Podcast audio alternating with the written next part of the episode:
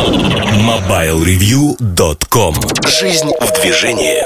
Всем привет! Вы слушаете 269 выпуск подкаста портала MobileReview.com Сегодня в выпуске. В особом мнении Эльдар Муртазин вновь рассказывает о рынке. Штучки Сергея Кузьмина посвящены самым разным штучкам, в том числе микрофону Sony STM-10 В обзоре новинок дискуссия о ноутбуках – а в кухне сайта речь идет о поведении журналистов. MobileReview.com Особое мнение Всем привет! Сегодняшнее особое мнение хочу посвятить рынку. Ну, рынку не только мобильной связи, рынку смартфонов, телефонов, но вообще рынку э, разных предметов и рассказать, как так получается, что зачастую в одном месте продукт может стоить очень дешево, в чем подвох. Ну, например, автомобиль можно купить не за ту цену, которую объявляют все другие автодилеры, а очень-очень дешево. И сразу возникает сомнение, где-то здесь есть подвох. Почему мне так дешево продают автомобиль? Наверное, он бракованный, наверное, он битый, наверное, он со стенда, что-то с ним не так. И людей зачастую это отпугивает, когда они видят такую низкую стоимость. Те, кто разбирается, почему так происходит, наоборот, начинают искать совершенно в разных областях вот такие предложения. И для каких-то групп товаров это возможно. Начну я, пожалуй, с истории о том, как моя знакомая покупала автомобиль в Артексе. Это автодилер, который продает разные машины, но в частности Range Rover. Машина, которую она покупала, стоила 2 миллиона 200 тысяч рублей. Ну, то есть, это та стоимость, которая была в течение всего года на эту машину стояли очереди и прочее. И вдруг неожиданно в декабре Артекс объявляет распродажу и делает скидку до 2 миллионов. То есть ну, 10% скидка. Очень-очень выгодно получается, на первый взгляд. В итоге, забегая вперед, хочу сказать, что моя знакомая, она смогла купить машину за миллион восемьсот тысяч, то есть к той 10% скидке она получила еще 10% по сути от стоимости, но в январе машины уже стоили 2 миллиона 200 тысяч. То есть э, все вернулось на круги своя. Почему Артекс продавал машины э, за себестоимость фактически. То есть, э, продавая за миллион восемьсот, Артекс не получал ни копейки с этой машины. Причин несколько. Ну, первая причина, она известна всем автовладельцам. Меняется кузов, то есть переходим из 13 например, в 14 год. Меняется кузов, и модель ну, устаревает, на нее даются скидки. Это совершенно нормальное явление, оно происходит каждый год, постоянно, поэтому мы к нему привыкли и говорить о том, что тут что-то изменилось, нельзя. Но как же она смогла получить еще скидку в 200 тысяч рублей, если ну, автомобили чуть-чуть отличаются от смартфона, потому что вы можете торговаться, и менеджеры, которые продают машину, всегда имеют некий запас прочности, э, то есть те деньги, э, те опции, которые они могут вам предложить.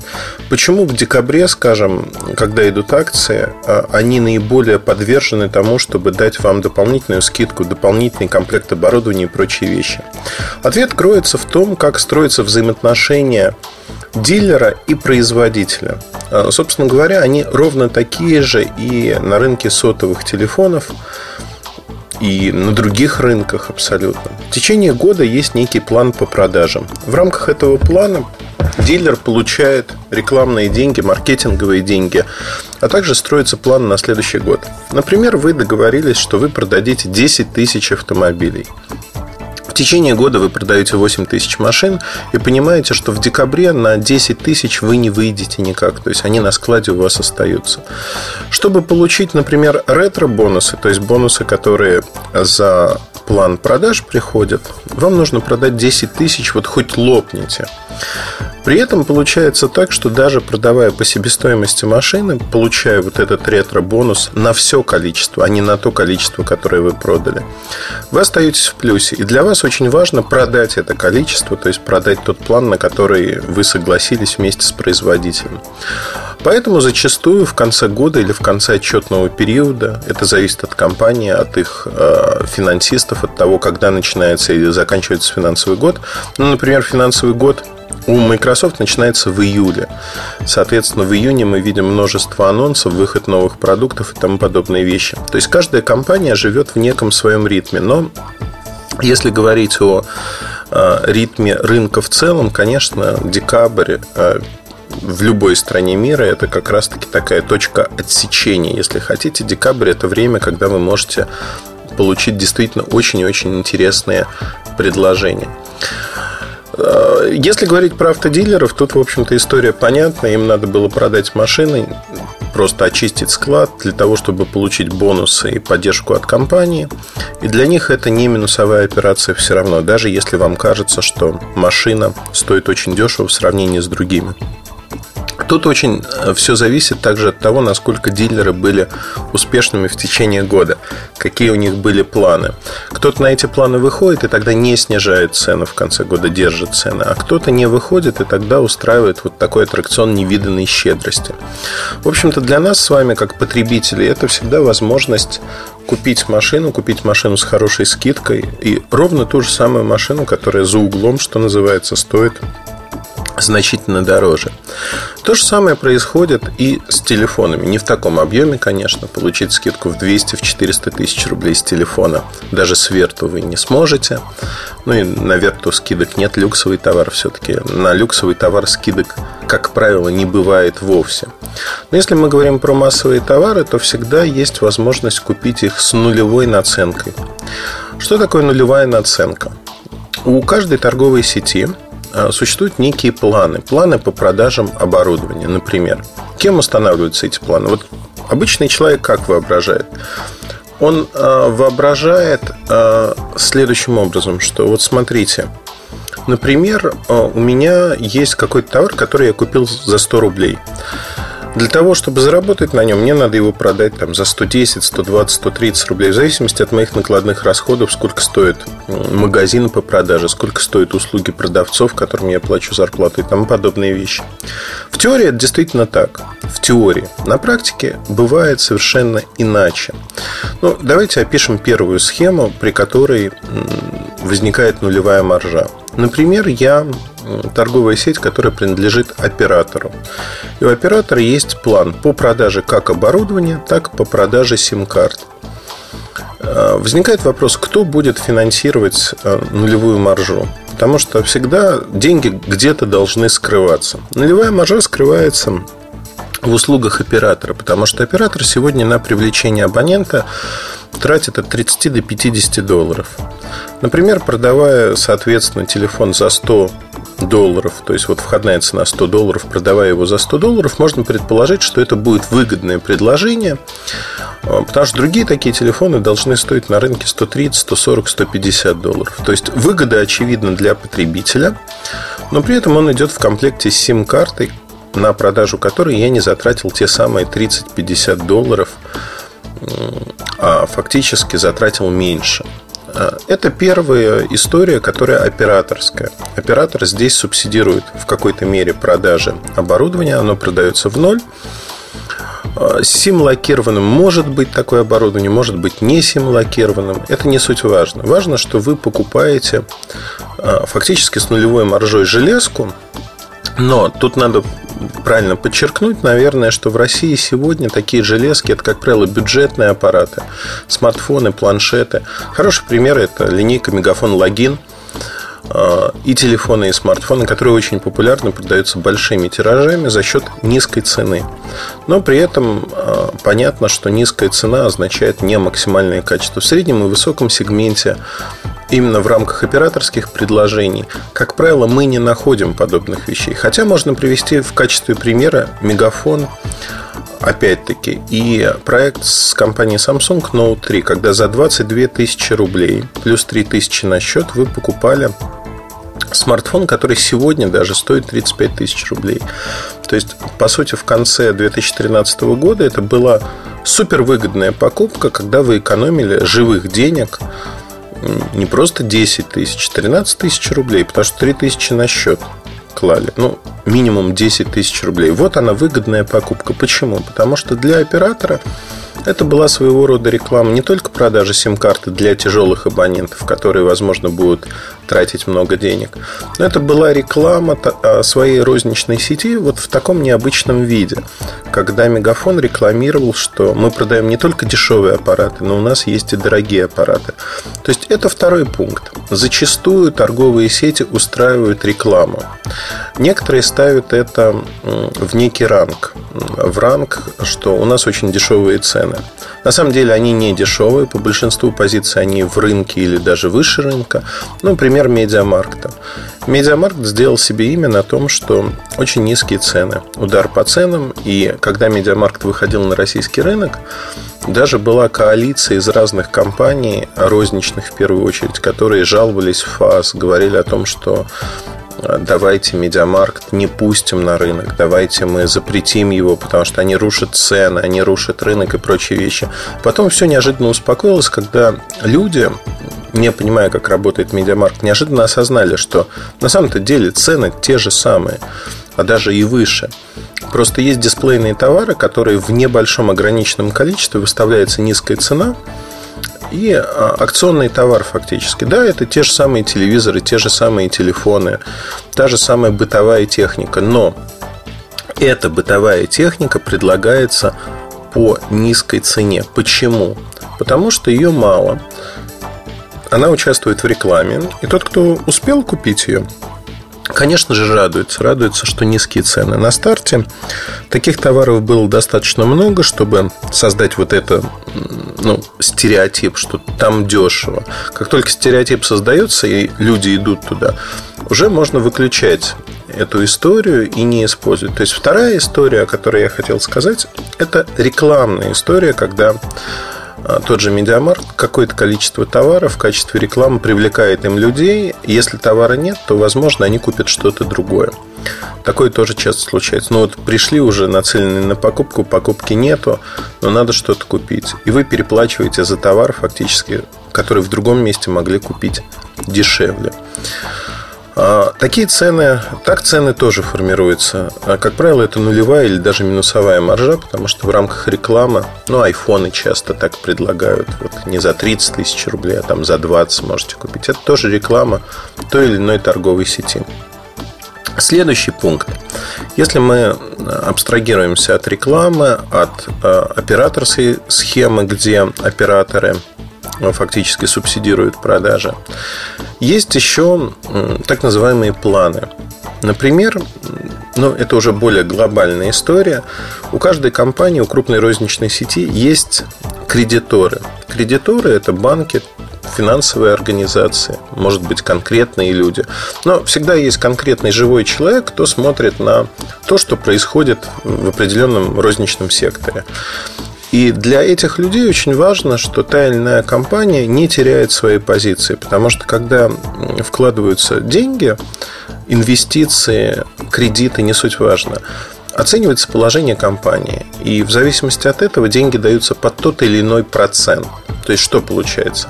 Если у меня доля рынка 50%, я лидер номер один неоспоримый, то деньги мне дают под а, низкий процент. Почему? Ну, потому что я лидер, мое положение, оно хорошее на рынке, и перспективы роста хорошие, ну и прочее, прочее. Но представьте себе, что мои 50% неожиданно изменяются и в штучном выражении и становятся не 50, а там 40%. 40% это уже не так хорошо, и у кредиторов, у инвесторов возникают вопросы. Может быть, менеджмент делает что-то не так, что сейчас процент падает, и получается, что вы теряете рынок. Вот это такой момент, когда наступает момент истины. Сможет ли менеджмент объяснить инвесторам, кредиторам, что все идет нормально, все идет по плану, в деньгах мы растем, в штуках мы можем падать, потому что отказываемся, например, от бюджетных устройств. И здесь э, есть инструменты, как, в общем-то, сохранить свою долю. Борьба за долю – это третья причина, почему могут продаваться с нулевой маржой те или иные устройства. Каким образом борются за долю? Конечно же, э, ровно так же, как операторы. Но операторы компенсируют это сим-картами, А если говорить про розничные сети, они выбирают тот или иной товар, который могут продать в большом количестве, чтобы получить в штучном выражении долю, и продают его в штучном выражении. То есть берут некую массовую модель, роняют на нее цену, убивают рынок, но зато получают свою долю. Конечно, ни производители, ни другие розничные сети этим недовольны. Часто это используется в ценовых войнах. Э, розничными сетями, например, Евросеть со связным так боролись долгое время по продуктам Samsung. Э, это Galaxy S3 в частности был. Но, тем не менее, эта история, э, она тоже понятна и логически объяснима. Это борьба за долю рынка. Это третья причина. Четвертая причина – это ценовая война, я ее уже назвал. Ценовая война, когда вы хотите досадить своему конкуренту. Расчет тут тоже очень простой и пользователь может, в общем-то, выиграть от этого очень многое. Galaxy S3 это такой яркий пример, когда продукт продавался ниже себестоимости. То есть его покупали условно за 24 тысячи рублей, а продавали за 20 тысяч рублей или даже за 19 тысяч рублей. Абсолютно чистый белый аппарат без проблем.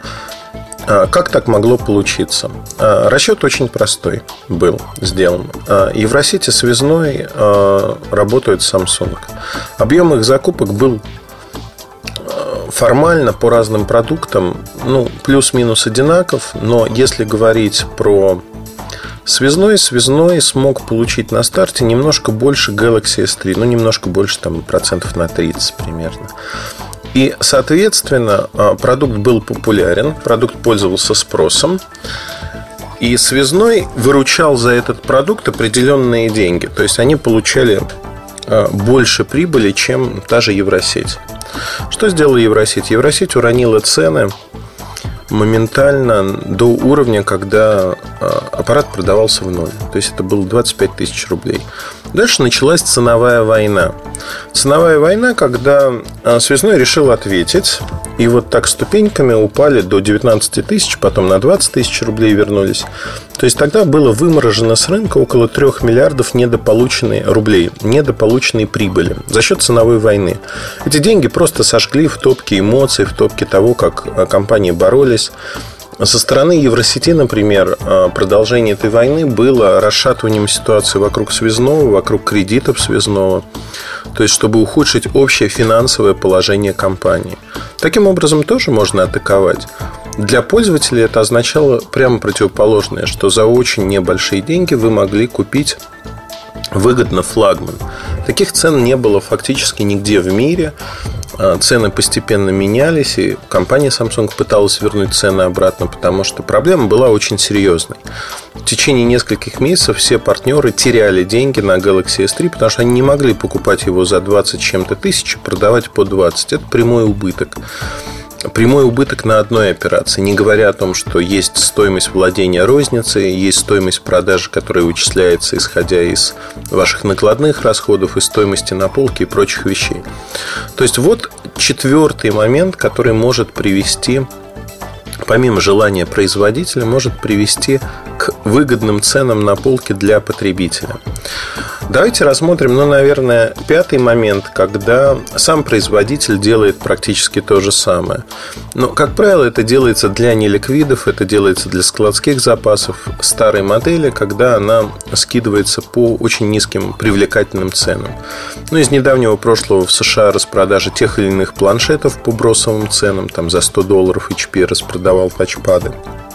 BlackBerry по 150 а, долларов а, плейбуки распродавали. Ну, то есть, можно говорить о том, что на сегодняшний день а, вот все эти люди, распродающие неликвиды, они, конечно, распродают это аукционный товар. То есть, это не те модели, которые мы можем увидеть, и массовые модели, назовем это так. То есть, вот я кратко описал основные причины появления таких недорогих аппаратов, устройств, продуктов на рынке.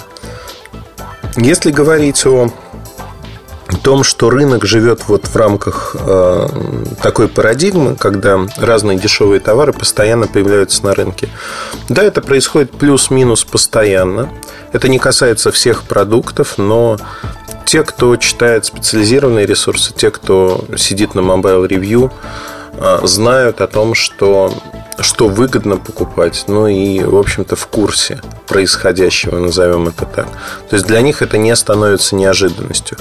Конечно, можно подлавливать вот такие специальные предложения и искать их осознанно, то есть зная, что, например, в декабре таких предложений будет больше, например, что в сентябре таких предложений от операторов будет больше.